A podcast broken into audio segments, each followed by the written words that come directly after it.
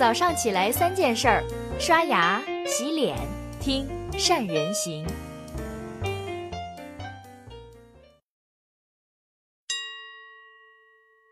大家好，我是善人。大家都知道，辛亥革命打响了推翻清政府的第一枪，也都知道辛亥革命的领袖是孙中山，是在他的领导之下，革命事业才取得了成功。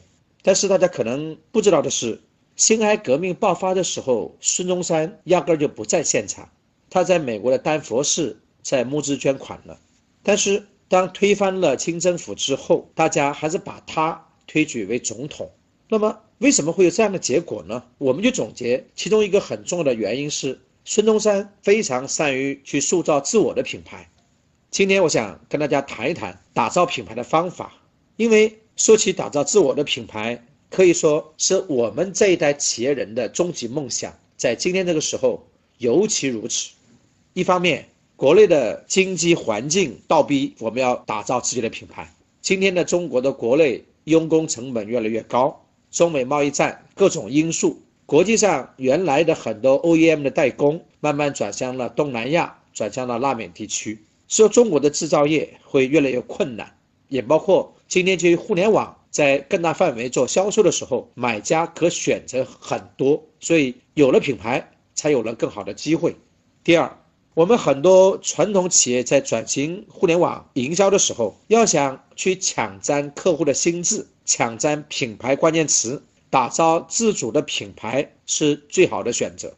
那么，我们传统的企业该如何打造自我品牌？我们该怎么去做呢？我想从两个方面跟大家去讲解。首先，从思维的维度来讲，第一个要从原来的制造性思维转变为产品思维。我们以前做代工生产的时候，都是别人给我们图纸，给我们规格。我们照着做就是了。至于他卖给了谁，别人有什么喜好，怎么卖出去的，我们完全不需要去理。这就是典型的制造型思维。但是如果要打造自我品牌，就没有人告诉你怎么设计产品，客户有什么的需求，需要我们自己去挖掘、去满足。这时候就要倒逼我们要具备产品型思维。第二，从过去的品质思维转变为品牌思维。以前做代工的时候，只要品质符合委托方的需求就行了。品质是产品的生命，这句话没错。但是放在我们面对着最终用户，在研究真正的市场需求的时候，哎，这还是有所区别的。为什么很多的品牌价格很贵，别人还会买单呢？因为品牌解决了很重要的信任的问题。我选择你是因为我知道。你是一个品牌，你有知名度，你一定很小心的保护你的声誉，你的品质一定不会差。而一个没有知名度的杂牌，哪怕我们品质再好，客户还是不愿意买单，是因为你的产品品质只有你自己知道，而且品牌产品需要做到让大家都知道，这就是我们要转变思维的第二点。好了，讲完了思维的转型，我们还要谈一谈打造自我品牌的一些技巧。我们今天简单的说三招。首先要懂得寻找概念。我们做营销策划的，大概都知道，要找到一个差异化的定位，那是做品牌的第一步。但是很多企业在找到定位之后，却没有去从中去找出一个概念去包装、去宣传、去占据用户的心智。回到开头说的那个话题，当年大家推举孙中山当总统，一个很重要的原因就是。因为他是那个年代第一个提出反清的人，在孙中山之前，最出名的反清人士是太平天国的洪秀全，但是在太平天国被剿灭之后，很多年都没有人再提出反清，一直到孙中山。孙中山不仅是第一个明确提出推翻清政府的人，他还提出了一套三民主义的理念，也就是推翻之后的解决方案，占据了反清人士的心智。所以，虽然在辛亥革命爆发的时候他并不在场，但是大家还是习惯性的认为他是中国反清的领袖。再给大家举一个反面的例子，大家今天说到互联网电视会想到小米，但其实这个品类的开创者却是创维。但遗憾的是，创维没有去提出互联网电视这个概念，最终也导致他们在这个品类的竞争当中败给了小米。第二，要持续的积小胜为大胜，擅长于从小打小闹开始。一说到打造品牌，很多人心里面就想，那一定要做大肆的宣传。但是大宣传就意味着很大的投入，很大的风险。尤其在高投入之后，如果没有马上看到效果，很多企业最后就开始不了了之了。但其实这种做法是要不得的，因为打造品牌不是一朝一夕的事，我要坚持不懈地做下去。就像孙中山，如果只讲出了一次反清这样的口号，我相信别人既不知道也不记得。所以做品牌一定要去积小胜为大胜。往往是从小打小捞的推广开始，要一次、两次、三次，要进行坚持不断的宣传推广。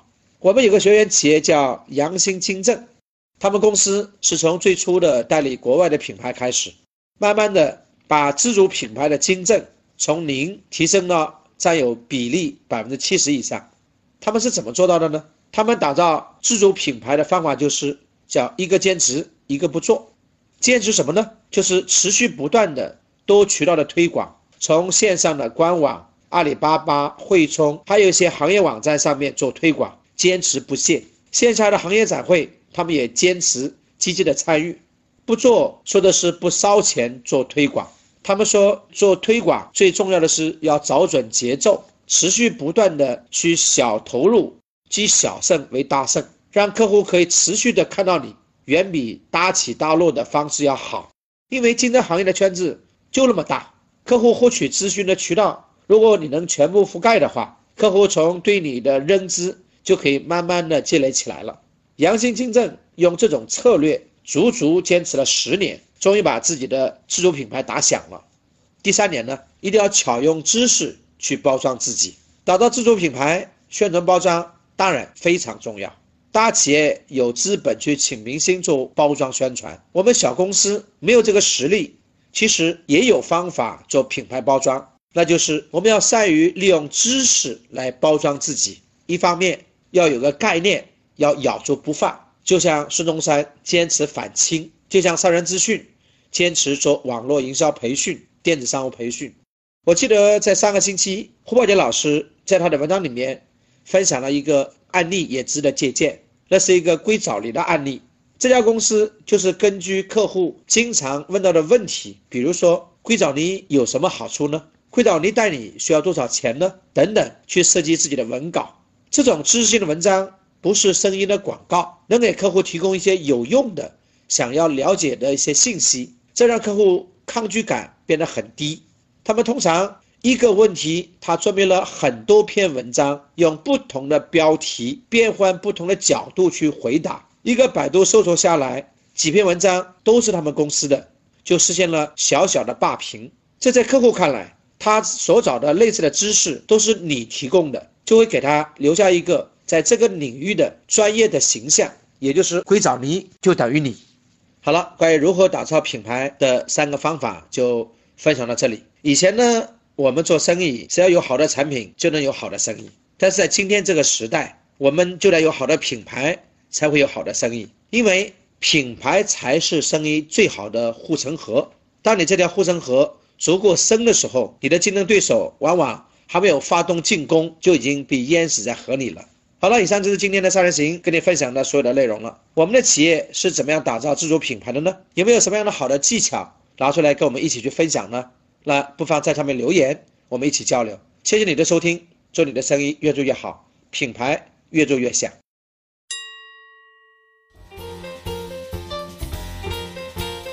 关注善人行微信公众号，每天早上六点三十分，咱们不听不散。